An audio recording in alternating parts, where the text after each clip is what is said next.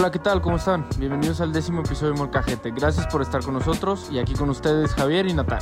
En este episodio vamos a hablar de cómo TikTok empezó siendo una aplicación en China de videos cortos y cómo ahora está representando un punto de inflexión para las elecciones de Estados Unidos. Hola Natán, ¿qué tal? ¿Cómo estás? Javi, Javi, todo muy bien, ¿y tú? Todo bien, muchísimas gracias. Aquí con un poco de frío en Ciudad de México a medio verano. Una locura, pero todo bien. ¿Tú qué tal por allá? Eh, con bastante calor, de hecho. Pero bien, dentro de lo que cabe todo bien. Qué rico. Y no sabes cómo tenía antojo de un ceviche, pero no se antoja con, con frío. Entonces, a ver qué, qué me invento para comer, Natán. Oye, pues qué gusto estar otra vez contigo. Ahora sí, ya agarrando otra vez ritmo. Eh, muy interesante el capítulo que vamos a hablar hoy, muy actual, ¿no?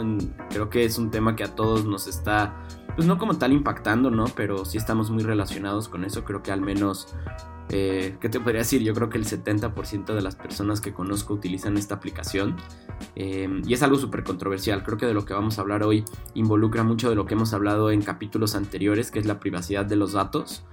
Eh, y ahora vamos a meter como un poco la parte política que está atrás de todo este, digamos, como esta negociación que está pasando actualmente.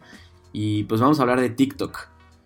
Em, justamente de los orígenes de TikTok, qué es TikTok, cuál es como la idea y la misión que tiene la empresa, em, a dónde se empezó a encaminar, ¿no? Y a dónde ha llegado ahora, el tamaño que tiene y lo que está pasando en, digamos, en esta parte occidental. Eh, tomando en cuenta que es una aplicación asiática, ¿no? Sí, eh, creo que va a ser bastante interesante la plática de hoy. Eh, yo, yo no tengo tanta gente conocida que la use, creo que hay un, un pequeño gap generacional, me atrevo a decir. porque yo, la, de hecho, la mayoría de la gente que veo usándola es gente un poquito más, todavía más joven que nosotros. Entonces, pero es interesante. Entonces yo creo que vale la pena que empecemos por, eh, bueno, ¿qué es TikTok? ¿no? ¿De dónde nace? Para contextualizar un poquito a todos. TikTok es una aplicación china que digamos el día de hoy es una de las historias o casos de éxito de esas aplicaciones chinas que son muy famosas. Y ustedes saben que debido a la política y a la regulación y reglamentación china, no hay tantas, tantas aplicaciones como nosotros. Sabemos que ellos tienen una aplicación, para lo que del lado occidental tenemos cuatro o cinco aplicaciones. Eh, pero ¿qué es lo particular de esta aplicación? Esta aplicación tiene alrededor de 800 millones de monthly active users, es decir, de usuarios activos mensuales y tiene una evaluación ya de 50 billones de dólares. Para que dimensionen un poquito estos números, eh, TikTok solo está abajo de Facebook, de YouTube y de Instagram, ¿sí?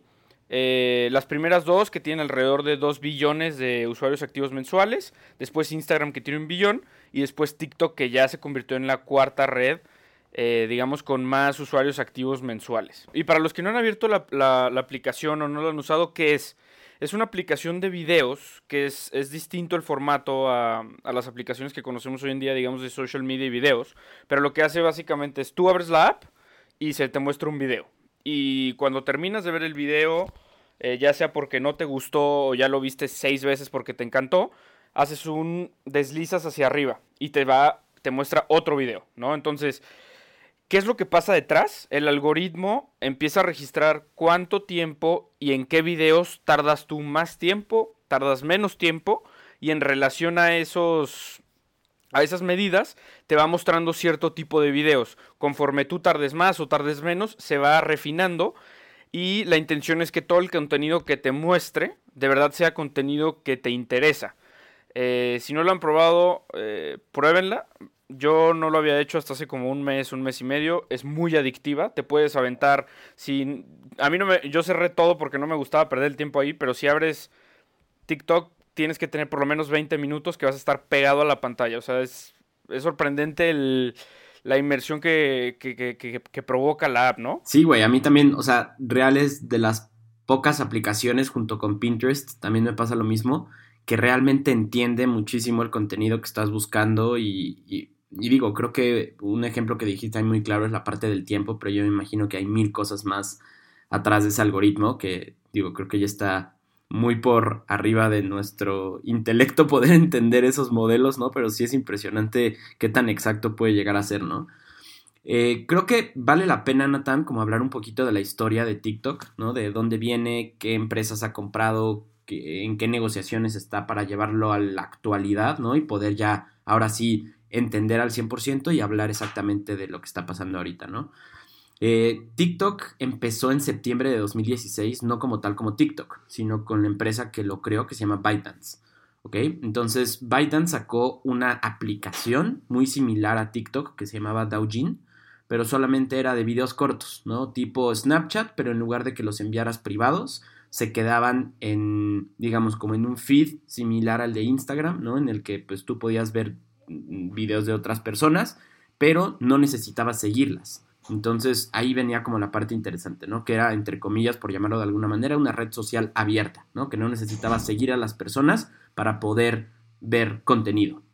Después, eh, un año después, eh, ByteDance, esta aplicación que se llamaba Douyin, estaba específicamente solo en el mercado chino y después fue cuando sacó TikTok que en TikTok ya fue como mundial, ¿no? Salieron de China, empezaron a estar muy fuertes en Asia y después empezó a llegar a la India y Estados Unidos, que, es de los países donde más usuarios tienen después de, China, ¿no? Cuatro meses después em, empezaron las negociaciones y ByteDance compró una aplicación que se llamaba Musically.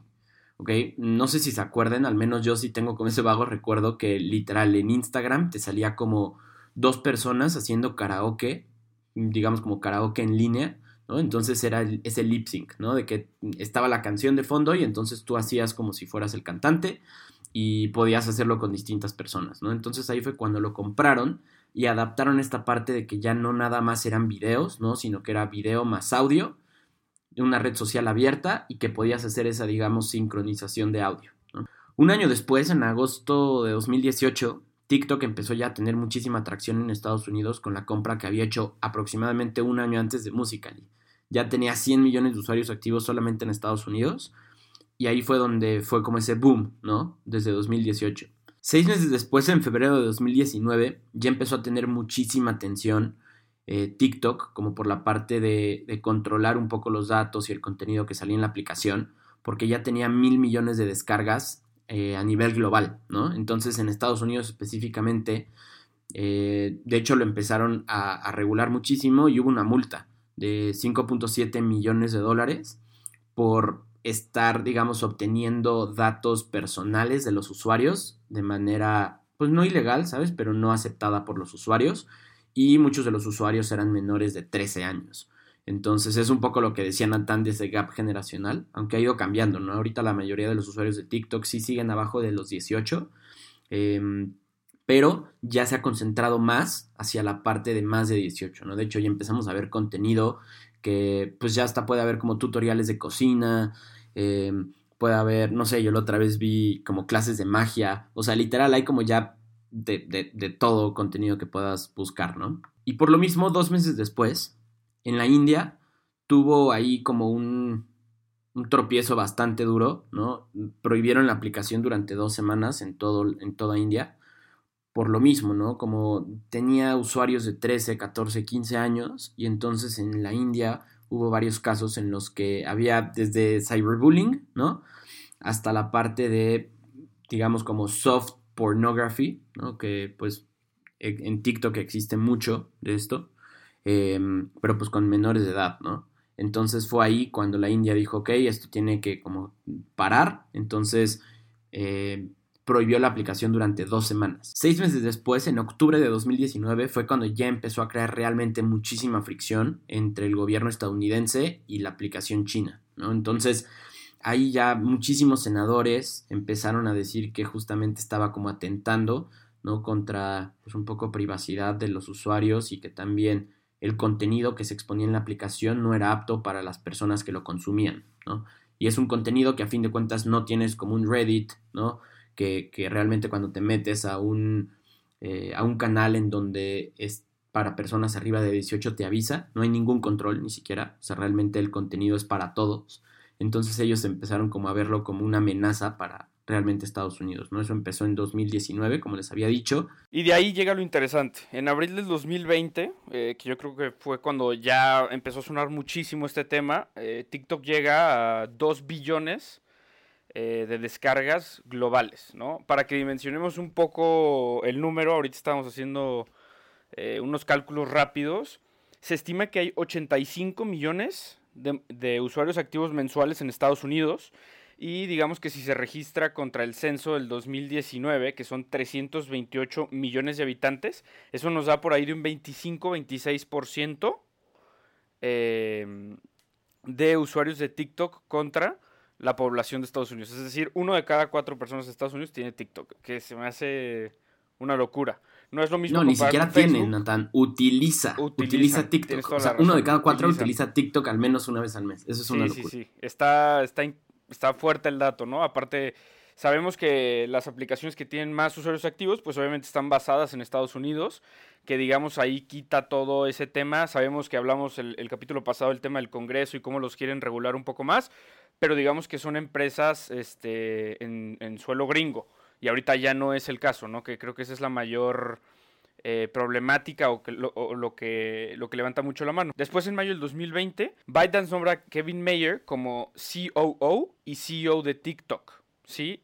Kevin Mayer es eh, la cabeza de Disney para streaming. Sabemos que Disney ha estado metiendo bastantes esfuerzos a, streaming desde, desde, el canal hasta que ha estado comprando eh, ciertas franquicias. Entonces es un, es un movimiento bastante agresivo eh, para el crecimiento de TikTok y él le va a reportar directamente al founder y CEO eh, Jimmy Sang. Después en julio de 2020, India vuelve a prohibir TikTok junto con otras 58 aplicaciones chinas eh, y digamos que tiene un poco la misma línea de lo que menciona Estados Unidos, ¿no? que afecta la soberanía y la integridad de la población india causando obviamente eh, los conflictos políticos. También es importante eh, decir que India era el, más grande en términos de descargas. E, India le generaba TikTok alrededor de 660 millones de descargas desde el 2017. Y en agosto de 2020, que es donde nos encontramos ahora, todo cambia, ¿no?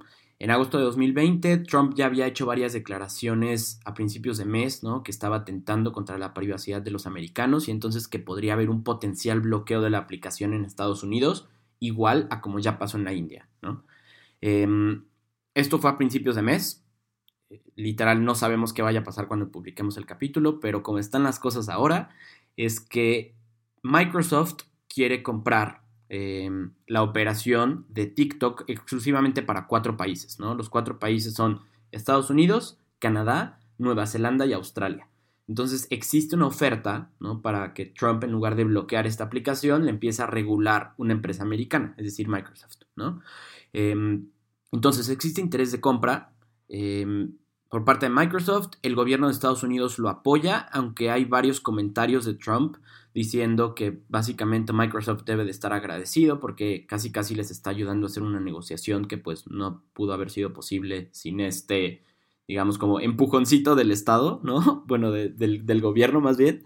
Eh, y literal, hace dos días, el jueves en la tarde, eh, Trump firmó una orden ejecutiva en donde le da 45 días a cualquier, digamos, postor que quiera comprar dos aplicaciones chinas. Ahora ya no solo es TikTok, ahora es TikTok y WeChat, ¿no? Entonces, él quiere que una empresa americana, o más bien, no una empresa oriental, compre las operaciones de estas dos empresas que son dos aplicaciones que tienen muchísima información de ciudadanos americanos.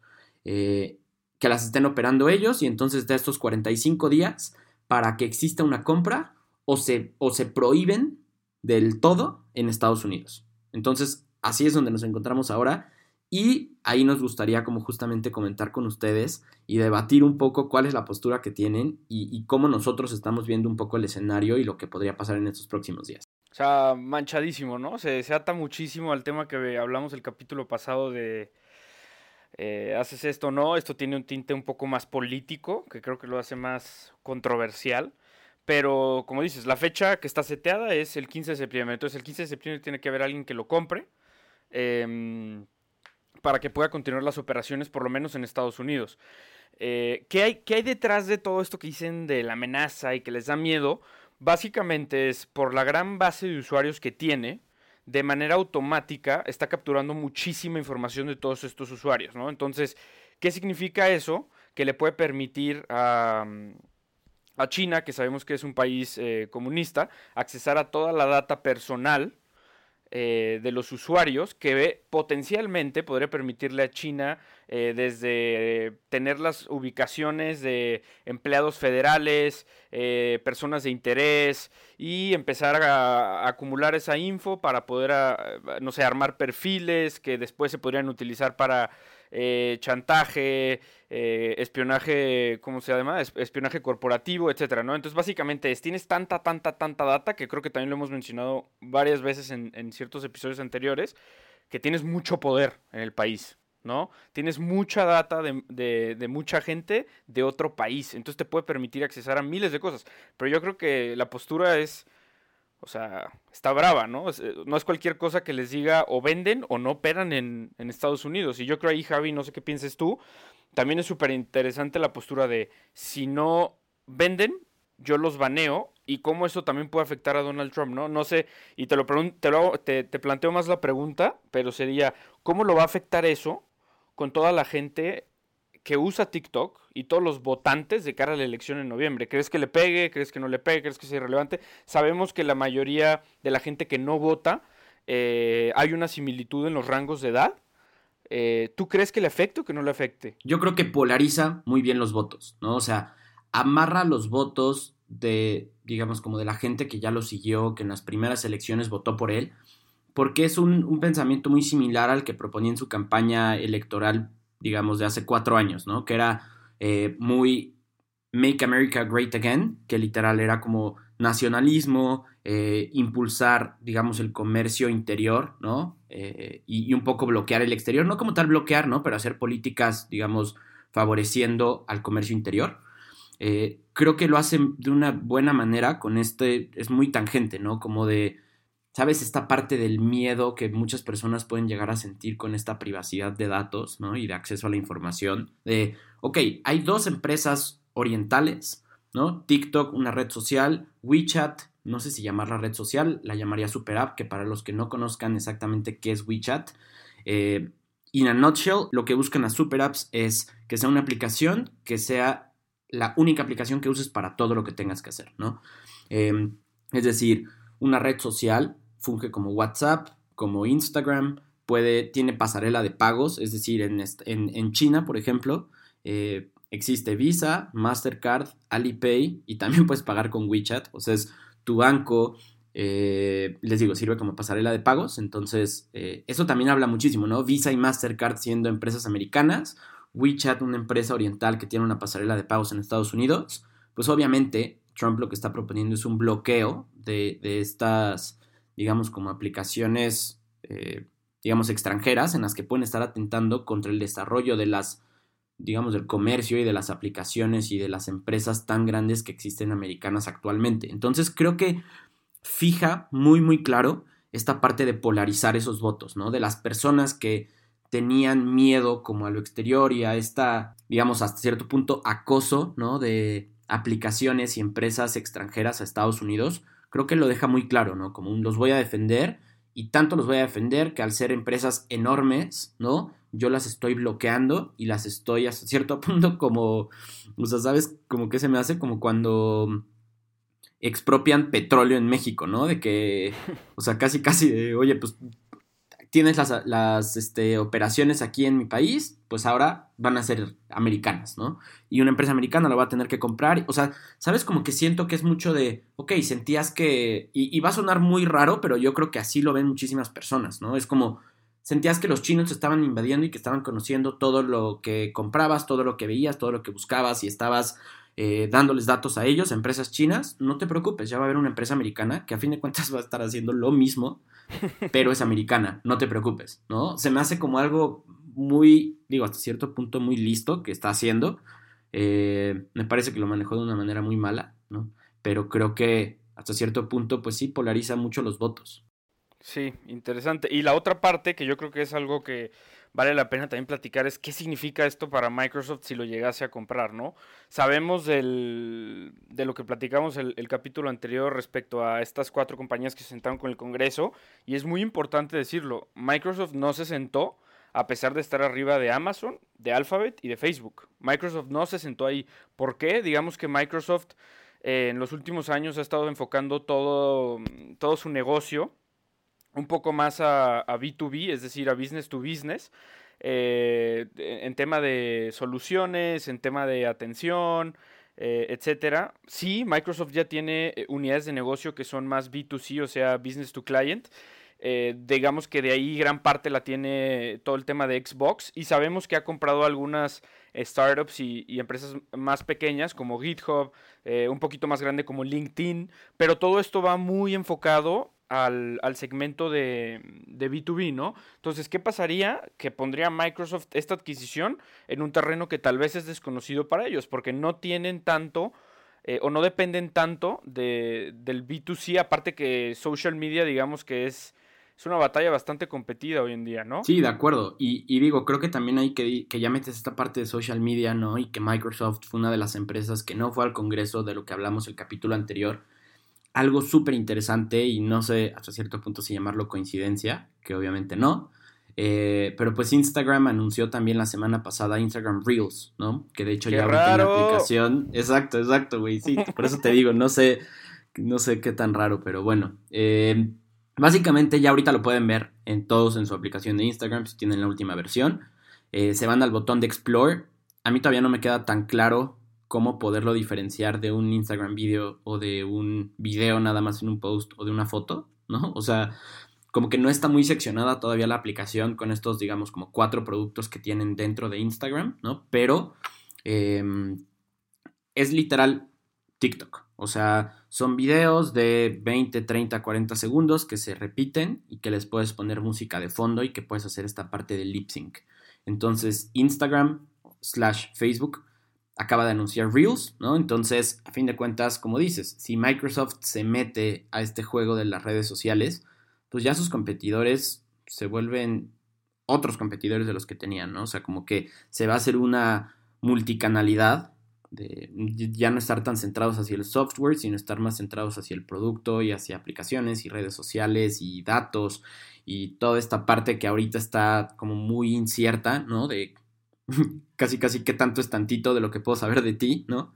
Eh, estas regulaciones que se están dando, creo que es un juego muy arriesgado al que se podría meter Microsoft, pero al mismo tiempo creo que es una apuesta muy sólida que pueden hacer, ¿no? Muy, muy arriesgada, pero también con un, con, una posible, con un posible retorno de inversión enorme, ¿no?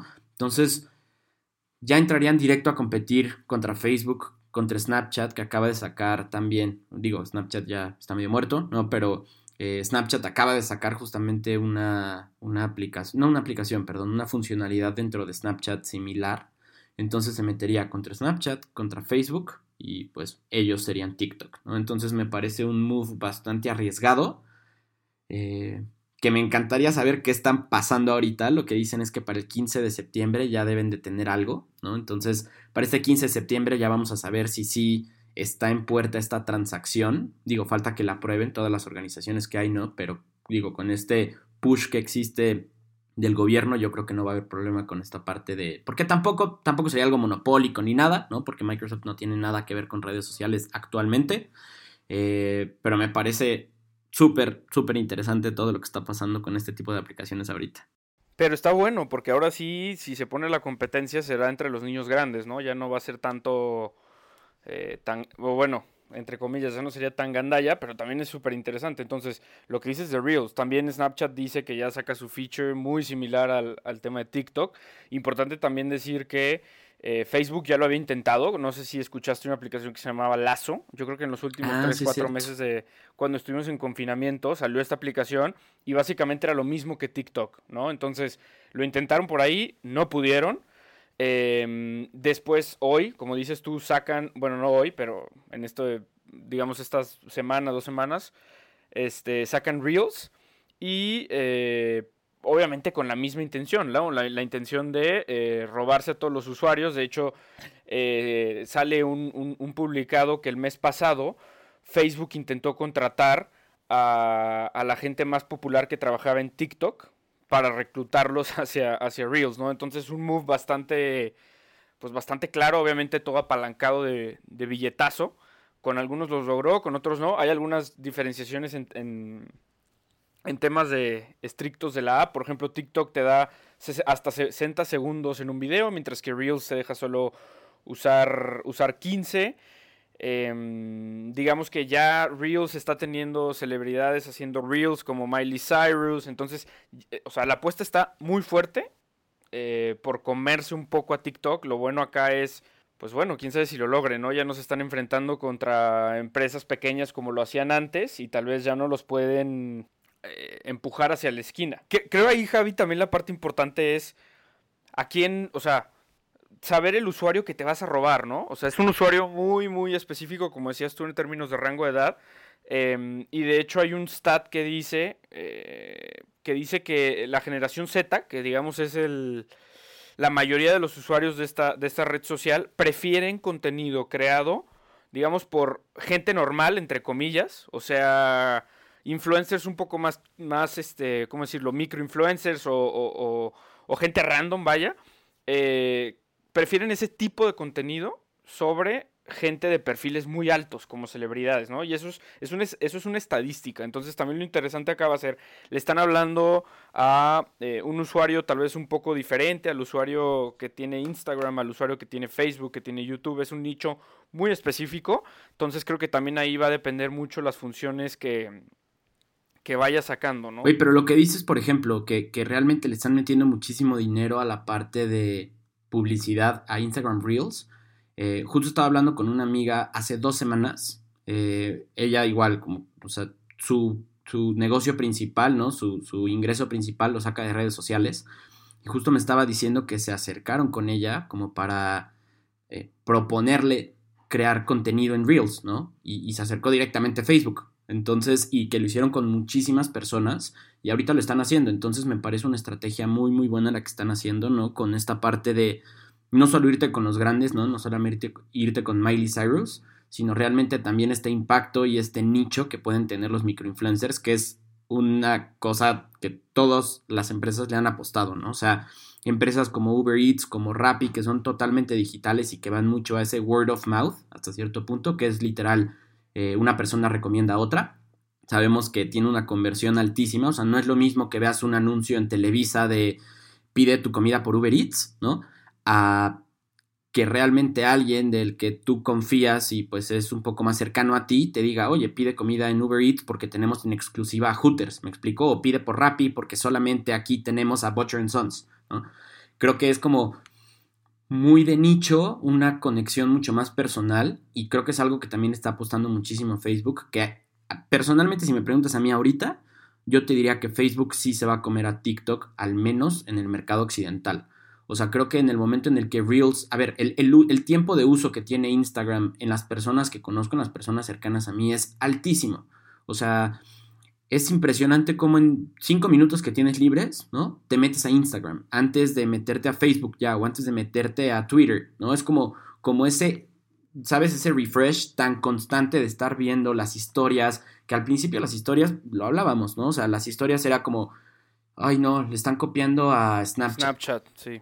Exacto. Y güey, ahorita yo ya no uso Snapchat, o sea, ya todo es Instagram Stories. Entonces siento que va a empezar a robar bastante y de una manera muy interesante, muy lista, como ellos ya lo han hecho con varias aplicaciones, como sabemos, ¿no? Eh, pero, güey, creo que sí va a terminar ganando Facebook con esta y con Instagram Reels se me hizo un, un, un, movimiento excelente que hizo Mark Zuckerberg. No, no, no lo sé, Rick, porque otra vez ya no se están enfrentando a la misma gente que se han enfrentado. Esa es mi opinión. O sea, puede ser que sí, porque creo que Instagram lo que también es a veces evidente es que está tomando pasito a pasito a... Imagínate Instagram con una super app. Pero, pero sí, es lo que tú dices de Snapchat. Se comió el feature de Stories, le funcionó muy bien. Eh, le pegó muy fuerte Snapchat, ahora va a ser lo mismo con TikTok, pero también, o sea, seamos realistas, es bastante difícil cambiar a gente de, red a red, ¿sí me explico? Obviamente sí te da una facilidad que todo esté en una aplicación, pero creo que también es un desafío muy interesante Em, empezar a cambiarlos de red. O sea, honestamente no sé yo si recomendar que la bajen o no la bajen porque es muy adictiva. En serio es muy adictiva. Eh, pero creo que también es, es, un poco importante que tengan noción de lo que hablamos acá y, y cómo funciona el algoritmo, ¿no? Güey, justo ayer estaba hablando con, con, con, con, un amigo en la noche y justo me decía como, o sea, aparte le mandé un mensaje como a las, como a la una de la mañana casi. Y le digo, oye, ¿qué onda? ¿Qué haces despierta ahorita? Y me dijo, estoy en mi dosis diaria de 25 minutos de TikTok nocturna. O sea, porque realmente sí te tienes que poner esos 25 minutos, porque ese scroll down, scroll down, dices, bueno, si me tocan tres malos, ya, la cierro. Yo al menos hago eso. Quedan tres que sí son malos y dices, bueno, uno más. Y el cuarto está bueno, güey. Entonces, es un vicio súper, súper loco. Yo lo único, Nathan, ahorita nada más para terminar un poco lo que estábamos hablando, yo creo que el único reto que va a tener Instagram es que para tú ver, o sea, realmente el botón de Explore en Instagram, que es como para ver, eh, digamos, contenido nuevo en el que tú no lo sigues, pero que está basado en lo que tú buscas y a los, a, los perfiles que ya sigues, ¿no? no tiene tanto tráfico como el botón de Home. Eh, que es las personas que sigues, evidentemente, ¿no? Que es, es, una red social como de amigos, una red social personal hasta cierto punto, ¿no? Y con la parte de close friends, llegas a ser como esta parte todavía más íntima de lo que ya existe en un número limitado de amigos, tomando en cuenta que tienes un perfil privado, ¿no? A mí ese me, va a parecer el reto más grande para Instagram. No sé si tengan que hacer como un cambio tan grande, un shift como una red social cerrada a una red abierta, ¿no? Porque lo que decíamos, o sea, literal, yo el TikTok sigo a, no sé, cinco personas. ¿A quién, Javi? ¿A eh, quién? Platícanos. Sigo, ¿cómo se llama esta? Hay una chava que es súper famosa, Charlie D'Amelio. Güey, no sabía que, o sea, es, es, es, la de, es la que más seguidores tiene en TikTok, güey. Tiene, o sea, millones de seguidores. Eh, y, güey, justo es, o sea, creo que tiene como 17 años, una cosa así. Hace videos de bailes a todos los que se ponen de moda en TikTok. La mayoría los empezó ella al principio, digo, al, menos al principio.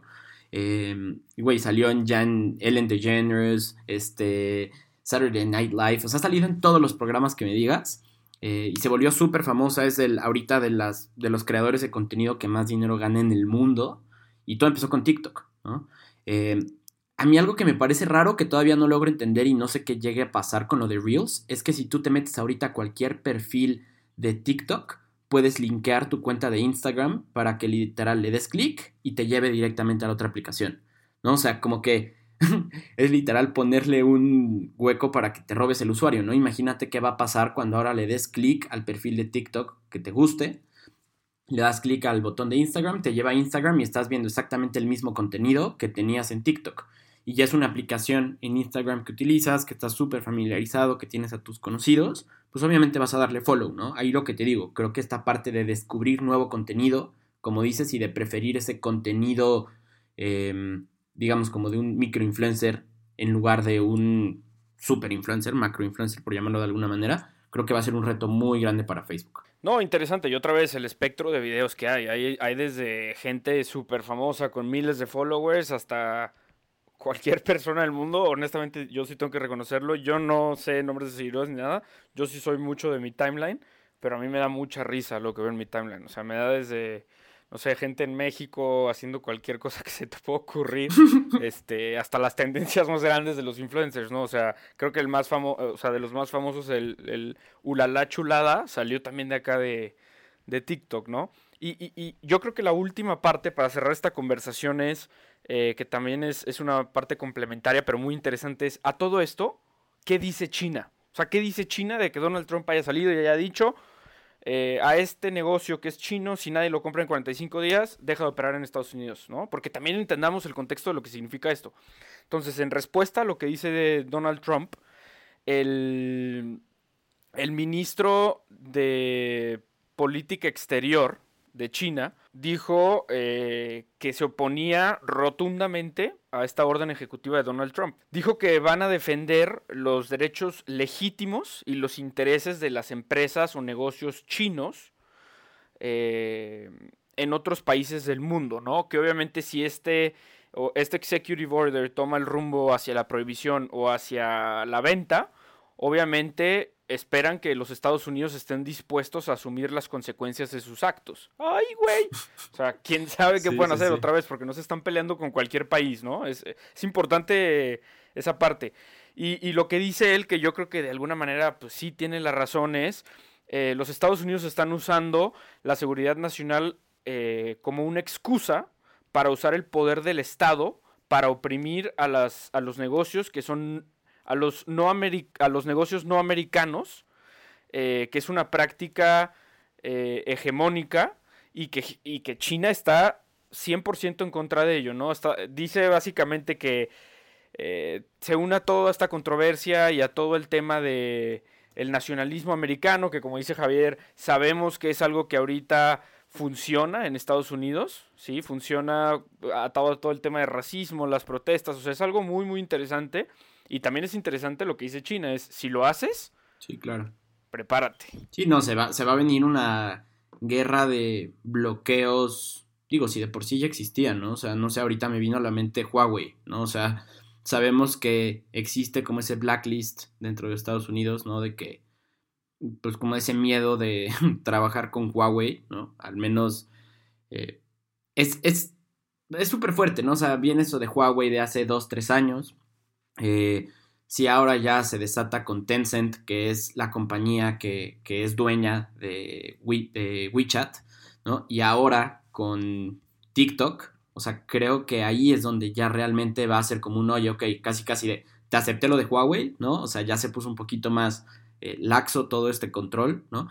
Pero ahora ya, me haces lo mismo con otras dos, ya se va a venir un, o sea, se va a desatar, yo creo que ya esta parte de, es lo que te decía, o sea, a fin de cuentas es polarizar el mercado desde una parte estadounidense, ¿no? De, digo, esta parte liberal eh, de, oye, no, pues que pueda haber como empresas extranjeras que puedan entrar al país, que puedan operar, que puedan lucrar dentro del país, obtener datos y todo. Y del otro punto es como esta parte de me siento acosado porque hay empresas extranjeras que están llegando a mi país y están obteniendo mis datos, este, monetizándolos, todo esto, ¿no? Creo que ahí es como esta disrupción desde política interior hasta política exterior, ¿no? De casi casi vamos a regresar a una guerra fría, pero en lugar de Rusia Estados Unidos va a ser China Estados Unidos, ¿no? De yo tengo mis aplicaciones, mi sistema de procesadores de pagos, mi sistema de redes sociales y tú tienes los tuyos, que ya medio existe, pero ahora yo creo que se va a polarizar todavía más. Sí, y también creo que esta es el, una de las aristas a todo el conflicto entre China y Estados Unidos. Sabemos que ya se han estado levantando mutuamente los aranceles en sentido de, ah, vas a importar a mi país, te cobro más. Eh, ah, tú también, ah, ok, yo también.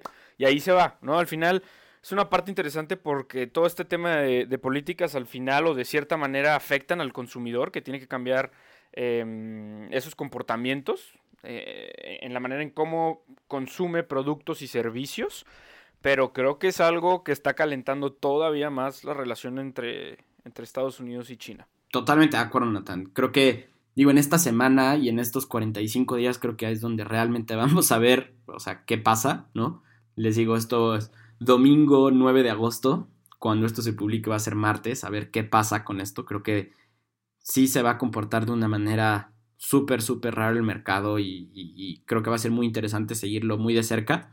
Em, los mantendremos con el update y también los invitamos a que nos expongan un poco qué es lo que piensan, ¿no? Creo que ahorita no hay nada 100% objetivo, creo que todo está muy a cómo lo vemos, tomando en cuenta políticas exteriores, eh, pues también obviamente tu posición política, ¿no? Siendo republicano demócrata, eh, y no necesariamente teniendo que ser ciudadano americano, ¿no? Sino cómo lo vemos desde afuera, al menos nosotros que estamos en México. Em, nos encantaría escuchar su opinión. Muchísimas gracias por escucharnos. Sí, eh, completando lo que dice Javi, eh, interesante ver lo que va a pasar. Creo que puede ser A o B. Otra vez, al final sea A o B, creo que ya el camino que, tomó Estados Unidos también es un camino bastante determinante a futuro, como comentábamos. Eh, los invitamos a que nos sigan en las redes sociales. Si les gustó, que compartan. Si no, que también compartan para que nos tiren lodo. Eh, y nos vemos para el siguiente capítulo. Muchísimas gracias y que tengan buena semana. Venga, igualmente. Bye bye.